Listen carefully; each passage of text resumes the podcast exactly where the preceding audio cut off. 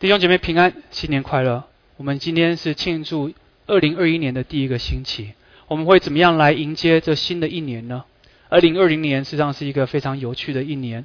我们在年初的时候，二零二零年年初的时候，可能设下许多各式各样的想法，或是一些 goal 啊，一些目标。然后呢，但是呢，我们没想到在去年的三月就发生了很多事情，让我们的生活有很大的翻转。好像在雅各书讲的，我们的生活就好像这个一个云雾一样，一转眼就消失了，没有人知道明天会发生什么样的事情。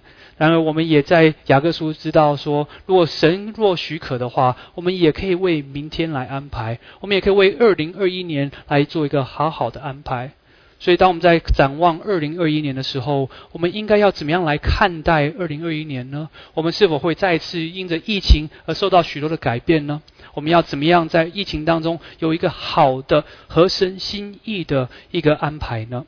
我们今天会看一段经文，是从马太福音第二十八章十八到二十节。马太福音第二十八章十八到二十节，也是大家非常熟悉的经文。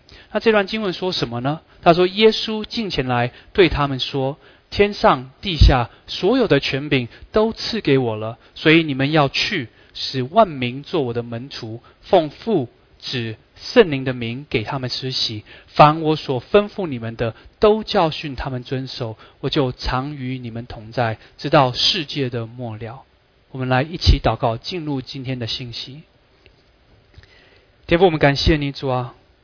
是的，在二零二零年当中，我们遇到许多让我们意想不到的事情，但主啊，你仍然是做着为王的神。主要在我们一切的混乱当中，一切的调整当中，我们许多人还是经历到你的福杯满意的祝福。我们也经历到怎么样在这疫情当中彼此相爱，让众人看出我们是属于你的。主要就求你，让我们在二零二一年的第一个星期，我们能够立下一些新的方向，立下一些新的心智，让我们真的在二零二一年能够活出你要我们活出的样式，让我们的教会得到翻转，让我们的生命得到翻转，成为更多的人的祝福。我们谢谢你，求你自己与我们同在，也让我们听的讲的都蒙你的造就。我们这样祷告祈求，是奉耶稣的名，阿门。实际上，我相信大家知道我在啊回去学校拿一些课程。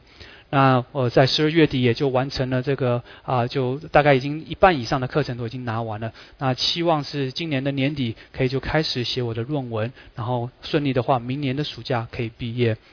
那我在这个学校回去学的是学什么呢？啊，事实上我学的是一个啊叫做 Church Leadership、Church Health and Church Multiplication，就是讲到这个教会的治理、教会的，还有教会的健康，还有教会的增长的一一个一个一个 study。那在这当中呢，我就发现老师常常会跟我们分享，怎么样能够好好的带领一个教会呢？怎么样能够有一个健康的教会呢？怎么样可以让一个教会有一个好的成长呢？通常都是从三个问题开始的。那有这三个问题了以后呢，我们就慢慢的就会看到这个教会会被带领到神要去的地方，它会变成是一个健康的教会，也是一个会成长的教会。所以这第一个问题是什么呢？第一个问题就是说，What is the mission of the church？就是教会的使命到底是什么？我们刚刚读到的经文告诉我们说，天上地下所有的权柄都赐给了我，所以你们要去，使万民做我的门徒，奉父子圣灵的名给他们施洗，凡我所吩咐你们的，都教训他们遵守。我就常与你们同在，直到世界的末了。这个经文呢，我们叫做大使命。但是使命到底带来的是什么意义呢？实际上，如果没有使命的话，你就不知道你的人生到底要做什么。你不知道你的使命的时候，你又不知道你为什么做你。现在做的事情，是让使命告诉我们什么是重要的，什么是不重要的，什么事情是我们需要花很多时间、很多精力在上面的，什么事情是我们可以就啊快快的就带过去，甚至不要花任何的时间。又有什么事情是我们需要付上重点、付上代价的？又有什么事情是让我们可以就说啊让别人去做就可以的？我们不需要这么的紧张去看这个事情。使命会帮助我们决定我们人生的这个顺序，什么是重要的，什么是不重要。Prioritize 我们的 resource，我们有的资源、有限的能力、有限的时间，也会因着了解我们的使命而可以改变我们的生命。所以使命在我们的教会是非常的重要的，使命在我们的人的生活当中也是非常重要的，因为它会指引我们人生的方向，知道我们活着是为了什么，知道神救了我们是为了什么。所以使命是非常非常重要。所以呢，这个大使命呢，也就是告诉我们，这是耶稣所所给我们的使命。那我们在在看这个经文的时候，我就记得我在上啊最早以前在上啊这个门徒训练的时候啊，那时候大概是在大学的时候。然后呢，我那时候上门训的这个带的一个长老就告诉我们说，这段经文当中就是天上地下所有的权民都赐给我了，所以你们要去。使万民做我的门徒，奉父子圣灵的名给他们施洗。凡我所吩咐你们的，都教训他们遵守。我就常与你们同在，直到世界的末了。他说这一段经文里面有四个啊主要的动词，那有一个是主动词，有三个动词呢是辅助性的。那我相信你们也很多人都听过这样的讲道，也甚至啊自己都讲过这样的话。那如果今天你还没有的话，我们就来做一个 exercise，就邀请你拿出你一张纸，一张啊一一一。一支笔，然后写下来。那这有四个动词，那哪四个动词呢？叫做去、做门徒、施洗跟教训。这是四个动词，在这段经文原文里面的动词。那我们就来猜测这四个动词当中哪一个是主要的动词？因为这主要动词是借由这其他三个是辅助性的动词来帮助它完成的。所以我们来去看。我还记得那时候我们写下来的时候，因为很清楚，大家几乎都做错了，大家都选择是什么去去，因为我们常常就觉得说，这个这个大使命就是要出去做这个事情。但后来呢，我们才知道，原来这篇经文最重要的、最核心的、主要的动词是什么？是做门徒。原来在神的心意当中，做门徒才是最重要的使命。所以我记得我在刚开始拿我这堂课的时候，这个教会的领袖跟这个教会增长跟教会健康的这个啊课的时候，他就说：我们觉得这个教会的这个使命到底是什么呢？那也就是跟这个 exercise 很像。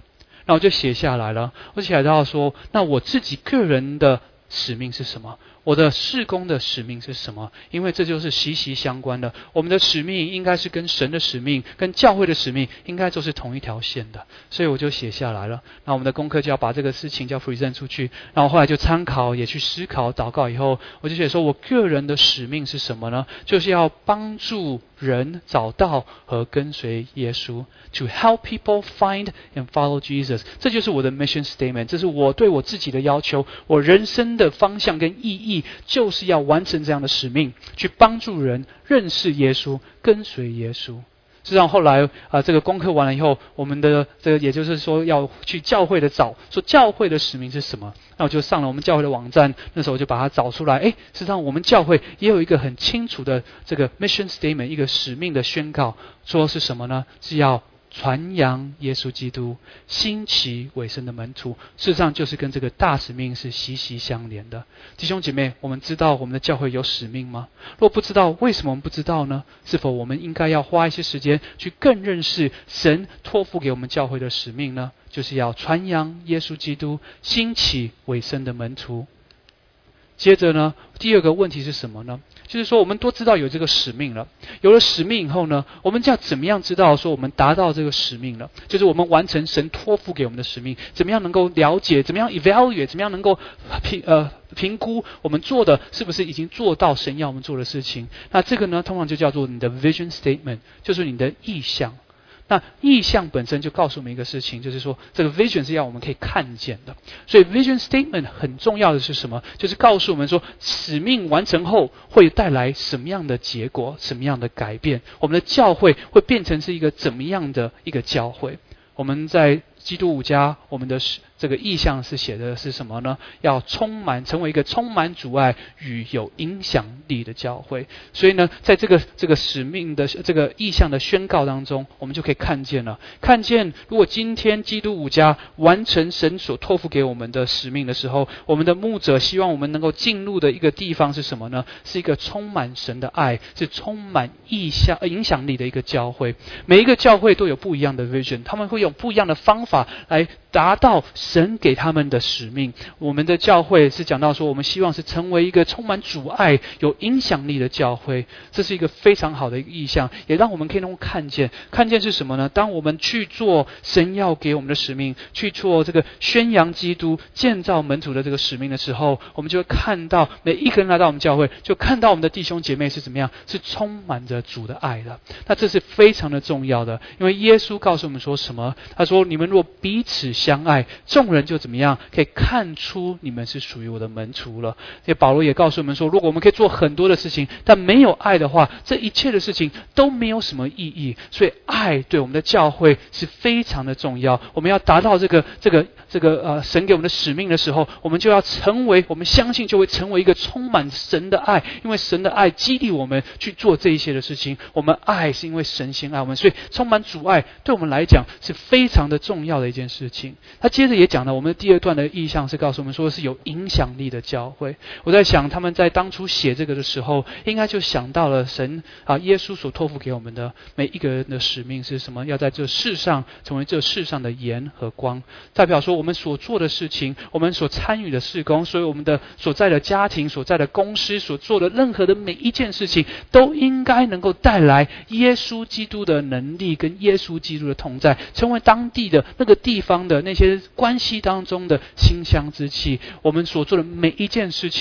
都充满着正面的影响力，帮助别人认识神到底是谁。我们应该会有一个教会，当我们去完成神的大使命的时候，当我们去宣告耶稣基督的时候，当我们去建造门徒的时候，建造这些尾声的门徒的时候，我们就会发现，我们的教会是充满影响力的。我们的社会、我们的群体，每一个在我们周遭的人都能够感受到，神真的是与我们同在的神。这个是一个意向的一个重要。性。那这接着呢，就有第三个问题了。当我们知道我们的使命是什么了，我们也知道说这个完成这个使命会变成什么样子的时候，实际上有一个最重要的问题，就是说我们要怎么样能够完成这个使命，让我们所想象这个意向成为这个 reality，成为一个真相呢？成为一个事实呢？所以这个就是在第三个东西，就是讲到的是方向 direction。事实上呢，当我们知道使命了，也有这个意向了，我们很需要的就是什么方向？告诉我们怎么样能够去做这个神要完成这个神要给我们的使命。所以我们刚刚也讲到了，这个经文当中说，天上地下所有的权柄都赐给了我，所以你们要去使万民做我的门徒，奉父。指圣灵的名给他们施洗，凡我所吩咐你们的，都教训他们遵守。我就常与你们同在，直到世界的末了。所以，我们刚刚已经讲到了，这个主要的动词是做门徒。所以，门徒是我们的使命，做门徒是我们的使命。但是，圣经上面事实上已经告诉我们，这三个副动词呢，是要告诉我们，就是 direction 的 how to 的 instruction，就是使用的说明，怎么样能够完成使命呢？事实上，就不用想太多，就是去。去施洗，去教训，但是很多的时候，我们并不会去在神的话语上花这样的时间，因为我们有许多的社会的经验，我们有许多我们人生的经验，所以当我们想到神的使命的时候，我们往往都忽略了到神的话语当中去寻求神给我们的答案。好像什么呢？好像我们家有一些家具都是从 IKEA 买来的，那 IKEA 的家具便宜，然后又好看，然后呢，但是唯一的缺点就是你要自己组装。那所以呢，我们就会买一些东西回来，然后我就要去组装。那有些时候呢，可能就是觉得自己很厉害或者很聪明，我就会觉得说啊，我以前也做过木工课，也做过学过这些机械的东西，所以组装一个柜子、组装一个床架，应该不会有什么困难的。往往我就会直接就进去做这个事情，好像就是我们去知道这个使命以后，我们并没有参考圣经上的教导，我们就直接进去里面做这样的事情，然后就说，哎，我知道怎么做，因为我有社会的经验，我在大公司待过，我在啊。这个小公司来，我在家里待过，我做很多的经历，所以我们在做这个使命的时候，往往就用我们自己的想法去做这样的事情。你知道，往往在这样子去组 IKEA 的 furniture 的时候，会发生什么事情吗？你会发现说，你组到一半的时候不知道怎么办。你说这个怎么粘不住，那个怎么不不牢固，最后怎么办？你就只好再回去看这个使用说明。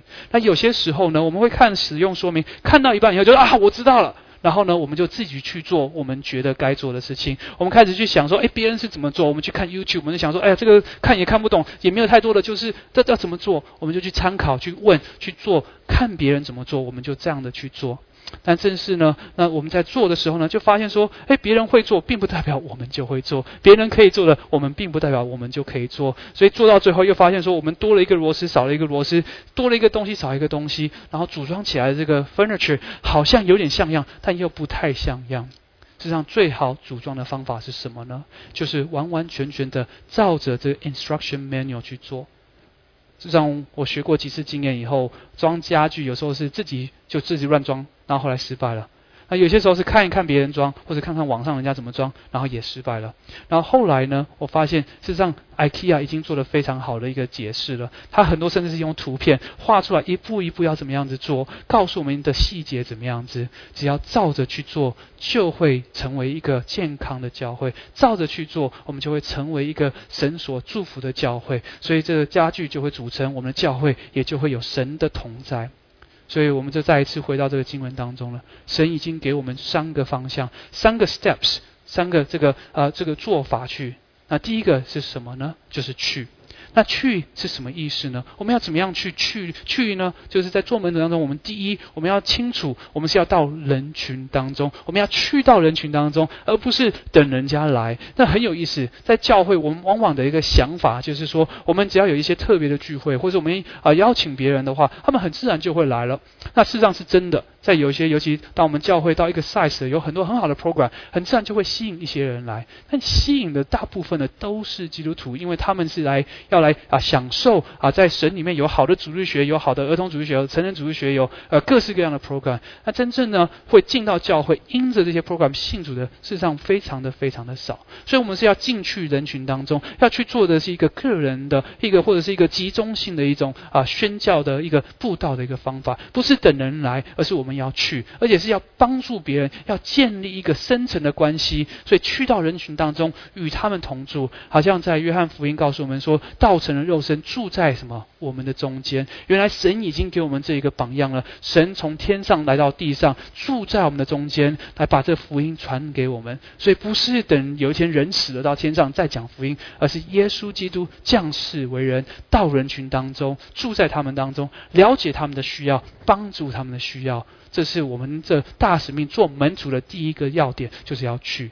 就像，在美国他们做了一个 survey，他们说为什么有一些人会开始去教会，甚至成为基督徒？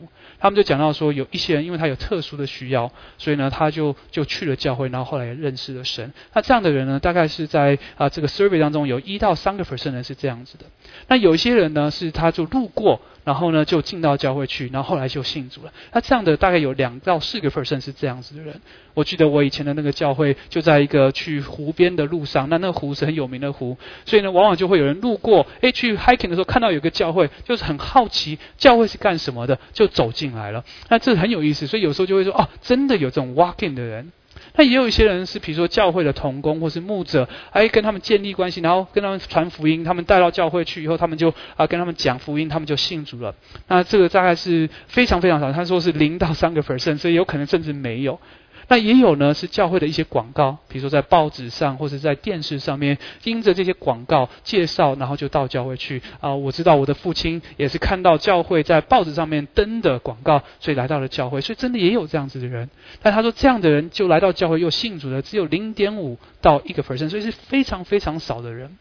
那他说也有人呢是参加小组。或是参加主义学院，邀请他，他来了以后，他听了很多的道理，他觉得很有意思，那他就参加了这些小组，然后呢就在这边信了主。那他说呢，这样大概是四到六个 percent 的人是因为这样信主的。然后呢，还有一个就是我们常常讲的这种所谓的大型的这个布道会。那这种大型的布道会呢？他说也有它的功效，大概是零点五到一个 percent，所以是会有人会在当时就信主。但我们在做布道会的时候，常常也会发现有很多觉志的人是 multiple times，他们已经觉志过很多次，每一次都举手的人，所以就就发现说，哎，事实上有一些，但是并不是很多。那他们也讲到说，有一些教会各式各样的 program 啊，比如说社区，像我们教会有这个 VBS，或是啊 Harvest Night 啊，或是 Egg Hunt 啊，会有一些人会因为这些 program 被吸引，然后在这些啊这些呃 VBS 的福音的信息，或者是啊这些 Harvest Night 福音信息里面，他们信了主。那这个呢，他说大概是二到四个 percent，也是非常非常少的。所以他们做一个调查，他们说大部分的人，他们为什么来到教会？为什么信主呢？是因为什么？他们的亲朋好友介绍他来。他说，大概最少有七十五到九十个 percent 的人，是因为这样子在填写以后，他们说大概有这么多人，都是因为有这个实际生活上的关系的人，带领着他们，让他们信了耶稣。所以去是非常重要的，去告诉我们要进到人群的当中，要去刚帮助他们建立一个深层的关系，而不是等候别人来来这边享受以后，maybe 他们会信主。所以我们在传福音方面，我们一定要去思考，怎么样能够建立生面的深层的关系，成为这些亲朋好友，在他们需要的时候，他们就知道要跟谁说，他们想要认识耶稣，他们需要耶稣在他们生命当中的帮忙。那第二呢是什么呢？第二是施洗，所以神给我们第一个是叫我们要去去到人的面前。然后建立关系，连群里面我们才能够有这样子的一个关系，带领他们做什么？第二件事情就是实习。当我们到啊人的身边以后，我们跟他们建立关系以后，我们也要做什么？要带领他们到神的面前来认识和跟随神。我们要分享这个福音给他们，而且是一个全面的福音。因为很多的时候，我们建立了关系，我们就这就忘记要跟他们分享神是什么样的神。我们花很多时间跟他们做好朋友，但是却忘记了去跟他们要分享。原来最重要。要是还要跟他们传福音，要带领他们去认识这个神，所以呢，很多的时候，我们甚至认识了这些朋友，然后呢，跟他们传一次福音了，然后呢，他们不听，我们就说，哎呀。他不听就算了，我们就继续做朋友，或是我们就不跟他做朋友，我们就去换下一个朋友。事实上，我们要记得，在一个人信主呢，事实上是神的工作，但是我们要忠心。神既然把这个人摆在我们的生命，让我们看见他的需要，也建立了一些关系以后，不要轻易的放弃。我们要继续的啊，继续的跟他们保持一个关系，让在时间对的时候。在他们有需要的时候，神的灵感动他们的时候，他们知道他们可以跟你分享，你也就随时准备好要把这福音再次的传给讲给他们。但是呢，我们也要非常的小心，在我们的跟这些慕道朋友的这些关系当中，跟这些 best 的关系当中，我们要非常有智慧去处理。我有一些朋友，他们啊在周围都是啊很多的基督徒，但他们却不相信啊。他们常常会看见一些基督徒的生活的品性，或者他们的一些基督的好朋友跟他们分享他们生活当中一些困难或一些失败，然后呢，他们就听了以后说：“你们的生活都是一团糟，为什么我要相信你的上帝呢？你的上帝好像并不会带来什么样真正的改变呢？好像信了耶稣反而更多的要求，更多的问题。”那这个时候，我们就要再问一个问题了。我不是说我们不应该跟他们分享我们的一些挣扎，但是我们要问的是，我们分享的目的是什么呢？我们分享的目的是说，希望他们认识我们的软弱，但是我们有个爱我们的神可以帮助我们突破这些软弱呢？还是我们只是希望有人听我们生命当中一些痛苦，甚至生命当中一些难处呢？因为很多的时候，好像大部分是选择是第二个。我们跟他们分享，是因为我们希望有人来。聆听，让我们来说我们生命当中一些事情。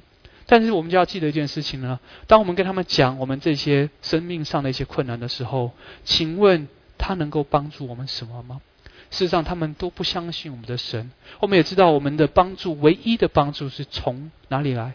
从神而来的。那既然是如此的话，我们为什么要到人的当中呢？而且不是就是一般的人，而是一些不认识神的人。他们真的没有办法能够帮助我们什么？但如果你真的需要有人倾听的话，你真的需要有人陪伴你走的话，你应该是跟一些弟兄姐妹一起来分享。我记得有一次我在跟一些啊同工人分享这个时候，他们就跟我分享说，很多人都不敢跟教会的人讲他们的生活的一些难处，因为他们生怕人家知道他们的软弱了以后，就不想要跟他们做朋友，或是会轻看他们，会觉得他们不属灵。原来比跟这些不认识神人讲这些事情，好像比跟认识神人讲还要简单很多。我在想，为什么会造成这样的问题呢？因为在我们的教会当中，我们或许有一些些我们需要去调整的，就是说，我们看人的时候，我们要看的是神在他们生命的作为，而不是看到他们所做不好的事情。那我们真的是要成熟，开始要能够彼此的包容，彼此的相信，彼此的建造。在我啊牧会之前的那个教会，我们常常讲到是叫做 accountability 跟是 prayer partner，就是说有些能够帮助你这个在你的属灵的道路上能够陪伴你一起走的人，这是非常非常的重要的。但是我们往往知道，在教会当中这样的人是非常非常难找的，所以我们真的是鼓励弟兄姐妹好好的祷告，去寻求神是否有把这样的人摆在你的生命，让你在二零二一年的时候有一个人可以陪伴你走，让你们可以成一个属灵的伙伴，在你的软弱的时候，你不需要去跟这些不认识神的人讲，因为他们真的没有办法帮助你们。但是呢，你可以跟着弟兄或者姐妹来讲，或是一个属灵的长辈，你跟他说，让他能够为你祷告，让他可以分享你的经历，他的一些经验，也可以跟你一起聆听，让你有个倾诉的对象。哦，弟兄姐妹，我们真的要有智慧去面对其他的人，呃，带领人到神的面前来认识和跟随耶稣。那我们来分享全面的福音。那第三个呢？第三个，当当我们把这个啊去到人群当中呢，也把这个福音传讲出去，他们也信了耶稣以后，我们要做什么样的事情呢？他说，我们要教训他们遵守。什么遵守什么？遵守耶稣所吩咐他们的。我们这边就讲到是一个全面的一个门徒的训练，就是耶稣怎么样训练他的门徒，我们也要这样训练我们的门徒。耶稣对门徒的要求，我们也要对我们的门徒有同样的要求。往往在教会我们看见的门训是一个 water down version，就是一个比较浅的，或者一个啊一个只有啊一单方面的一个门训。事实上我们强调了某一些重点，但是却忽略了其他的重点。实际上门训，耶稣的门训讲到了这个门训的代价。也讲到了这个做门徒的代价，也讲到了做门徒的能力，也讲到做门徒的使命。所以耶稣是要我们去做这样的事情，去教训人怎么样作为一个好的门徒。因为这边告诉我们了，他说：“凡我所吩咐你们，都教训他们。”那耶稣吩咐我们当中，什么是最重要的呢？实际上，大使命是最重要的一个吩咐。为什么呢？这是耶稣在离开这个世界前，他要告诉门徒说：“这个是你们要去做的，这是一个非常重要的一个 lesson。”那我们也看到了，在门训当中，在耶稣的全面的门训里面，他强调的并不是只是一个知识性上面的教导，他也强调一个生命上面的一个交流。我们看见了，当这些第一批的门徒看见耶稣，他们要跟随耶稣的时候，耶稣叫他们说什么？你们来，你们来跟我住在一起，他们生活在一起，能够有真正深层的一个流，这个生命的交流。导致他们在他们的服饰上面，在他们生命上面，都因着这样深深的交流，得到了改变。哦，弟兄姐妹，我们真的是要做一个这样全面的门徒的训练，不只只是知识性的一个教导，也要一个生活上的一个交流，而且是一个长期性的尾声。你有没有发现，耶稣做门训？不是几个月，不是几个礼拜，而是怎么样？他在这地上所有的时间，三年半的事工的时间，都在做门训。原来门训是一个没有终止的，是一个长期的尾声。所以，我们是否愿意效法基督，做一个全面的门徒训练呢？是帮助人不止认识神的旨意，也能够活出神的旨意。因着我们有生命上的连接，彼此的鼓励，彼此的啊啊交流，彼此的帮助。但是呢，往往我们就看到现在的教会，很多人都知道这个大使命，我们也都讲这个大使命，也都知道我们要去传福音，也要做门训，也要做各式各样的事情。但是常常我们就看见说，好像我们都没有办法达到神要我们达到这个大使命的目标，我们好像看不到这个 vision，看不到这个意向，就是成为一个有有充满阻碍的、充满这个影响力的一个教会，或是其他教有各式各样的每一个教会都有自己的 vision statement，但是好像很少的 vision 能够达到。Realization 可以成为真实的一个啊景象，那我们就要问了，为什么会出这个问题呢？记不记得我们刚刚提到这个装 IKEA 的这个家具的？实际上很多的时候，问题出在哪里呢？是出在于做这个这个。这个使命的这个人做这组装 furniture 的这个人没有专心的去做，他可能看中一个事情，轻了一个事情。在我们的教会当中也有发生这样的事情。我们好像看了 instruction，我们就挑一个我们想要做的，但是呢，其他的我们就没有这么花心思做，或者甚至完全不去做。有些教会呢，他们会非常重视的就是去到人群当中，他们看到人的需要，他们心中充满着感动，他们进到人群里面做各样的事情来帮助他们，不管是这些流浪汉的施工，或是这些啊精神需要的上呃这些啊这些施工，或者是有关这些贫穷的施工，或者是这些种族歧视的施工，那很多的时候他们就看到各式各样的需要，他们花很多的时间在帮助这些弱势的群众，然后他们真的是很在乎他们，他们去到人群当中建立。了很多很多的关系在里面。但是往往在做这样的事情以后，到最后他们也忘记为什么他们要进去了。因为进去并不是只是要去爱他们而已，神要我们进去人群，事实上是有第二个的。记得进去人群完以后是要是怎么样？要带他们信主的，是要让他们认识耶稣的。但往往呢，许多的教会在进入人群了以后，做了许多的社会的服务以后，却忘记了这些服务背后的原因是什么。我认识三藩市一个教会，他们做了很多很好的事情，到最后呢，他们的圣经上的一些原则，都因着要做这些好的事情，就把它撤开来了。我也知道一个很有名的一个啊 Christian 这个 organization，他们呢啊花了很多的时间，要再去帮助第三世界的这些贫穷的呃小朋友，还有贫穷的家庭建造他们。他们一开始是带着福音去的，后来看到好多的需要，他们最后就是开始做了盖城啊、盖桥啊、挖井啊，各式各样很好的事情。结果后来却忘了要跟他们传福音。然后几年前，他们的新的这个领导者才跟开始说，我们应该要回归到我们一开始建立这个这个机构的原。原则就是要将福音带出去，而不是只是做这些 human humanitarian 的这些 relief effort。所以我们要去思想，这个教会，如果我们只是进入人群，就忘了这个啊，要把这福音传出去的话，也是一个非常危险的，也就不能弄完成神给我们的使命。接下来是什么呢？有一些教会呢，他们很注重的是施洗这个 baptize，他们注重要分享这个福音。但是很多的时候，为了要让人家信主呢，他们开始分享的福音，事实上所谓叫做 water down，就是。片面的一个福音，啊，开始讲到一些啊，只讲这个信主的好处啊，讲到说，哎，如果你你信耶稣会得到这些，得到那些，哦，很多很好的东西，但是却没有提到信耶稣所要付出的代价，是要跟随耶稣，是要做一些你不 comfortable 的事情，好像要去爱你的仇敌，要原谅别人，七十个七十，各式各样的事情，是要舍己的，是要施比受更有福的。很多的时候，我们为了要这个强调这个待人信主，要人施施洗，我们就说先受洗再说。不管怎样，先让他们施洗，让他们觉得他们是基督徒了，就 OK 了。但是后来我们就发现了，当我们很注重在这样的一个啊 push 人家要赶快受洗的，然后他们也受洗了，他们过来过一阵子又发现自己根本不知道自己信的是什么，他们沾了水就出了去，然后进的进简单的进来也简单的就出去了，easy come easy go。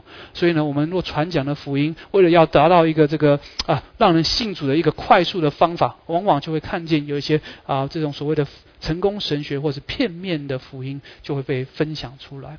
那也有些时候呢，当我们是过分的强调要待人信主的时候，我们就有一种目的性的关怀。我们关怀一个人呢，就是因为要他信主。那他如果不信主了以后呢，我们就。我们就不理他。他如果信主了以后呢，我们也不理他，因为我们的重点就是只有是他要信主受洗而已。所以我之前听到一个很好笑，他说你要怎么样让基督徒呢不来烦你有关这个福音的事情？有两个方法。第一个方法是什么呢？就你说我信耶稣受洗，他们就不会再来找你了。那第二个方法是什么呢？就跟他讲说我是永远不可能相信。他们既然觉得说你是不可能信的，他们就不浪费时间在你身上，就离开了。事实上，很多的时候，这种目的性的关怀会带来是一个事后带来一种失望。你花了很多时间关怀他们，然后就他信了耶稣以后，你就消失了，去找下一个目标，因为你要再赶快带人信主，让他们受洗，他们就会觉得说：，哎，之前的关爱到哪里去了呢？之前的这些关心到哪里去了呢？或者不信的人，哎，你传福音他不信了，你也就不再关心他了。弟兄姐妹，我们要清楚，就是我们的关怀，我们的这些呃，going into the people，我们进到社区，进到人群当。当中是一个长期的尾声，不是一个短暂沾一下就走，沾一下就走，是要尾声的。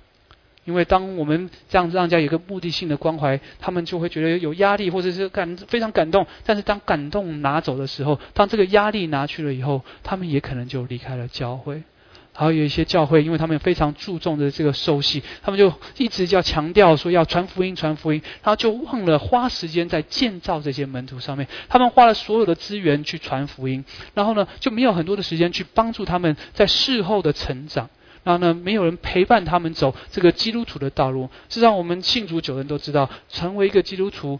一开始是非常简单的，但是属灵的道路是非常的长的，而且是非常艰难的。因为耶稣自己讲，他说：“这个这个，我们跟随他的是一个窄路，是一个窄门，要走这个路是不容易的。”但是很多的教会注重这个福音传福音的重点，传的福音一直有很多人信，很多人的信主，但是却没有人跟他们 follow up，没有人陪伴他们走。就好像一个夫妻一直生孩子，一直生孩子，但他们却没有能力去养这些孩子，到最后这些孩子就是营养不良，不然就是死去了。所以，我们也要看到，在教会当中，如果我们在传福音是非常非常的好，但是一定要记得，这个还有一个第三步，记不记得还有一个第三步？第三步是什么呢？是叫做教训，也就是全面的门训。但很多的教会呢，也在这方面可能过了头。他们就很强调要有知识性的教导，他们就觉得说门训就是要教神的话语，所以很多的 training，很多的 workshop，然后很多的读经，很多的这个呃神学的课程，各式各样的事情，然后就发现，在这样的教会呢，有很多知识非常非常多的基督徒，他们的头非常非常的大，但他们的生活的这个信心的行为却没有出来。他们常会觉得自己非常的好，他们看到自己懂得非常的多，也可以指点别人。他们说的、做的哪里对，哪里不对。他们也就以他们的啊，他们的主日学、他们的讲台，或者他们的小组的查经啊，或者他们的神学的观念或神学的知识引以为傲。但是这是非常有意思的一件事情，因为这些人就好像我们很多人在看球赛。我们看球赛以后指指点点，说这个人怎么样，那个人怎么样，这个人怎么样，这怎么样，然后他应该这样，他那样应该这样子。但是我们自己本身并没有在里面打球，这个球只是一个 spectator，我们只是在看而已，是观众而已，并不是一个真正在里面参与的那个人。这样子的门训，事实上并不是耶稣基督的门训。我们刚刚讲到了，耶稣基督的门训是一个全面的门训，他要的是一个人全人的一个改变，不只有智慧的，也有这个生命上面的增长。